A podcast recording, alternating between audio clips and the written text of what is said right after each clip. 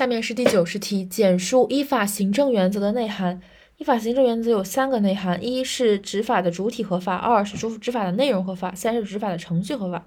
就主体加内容和程序，非常非常的简单。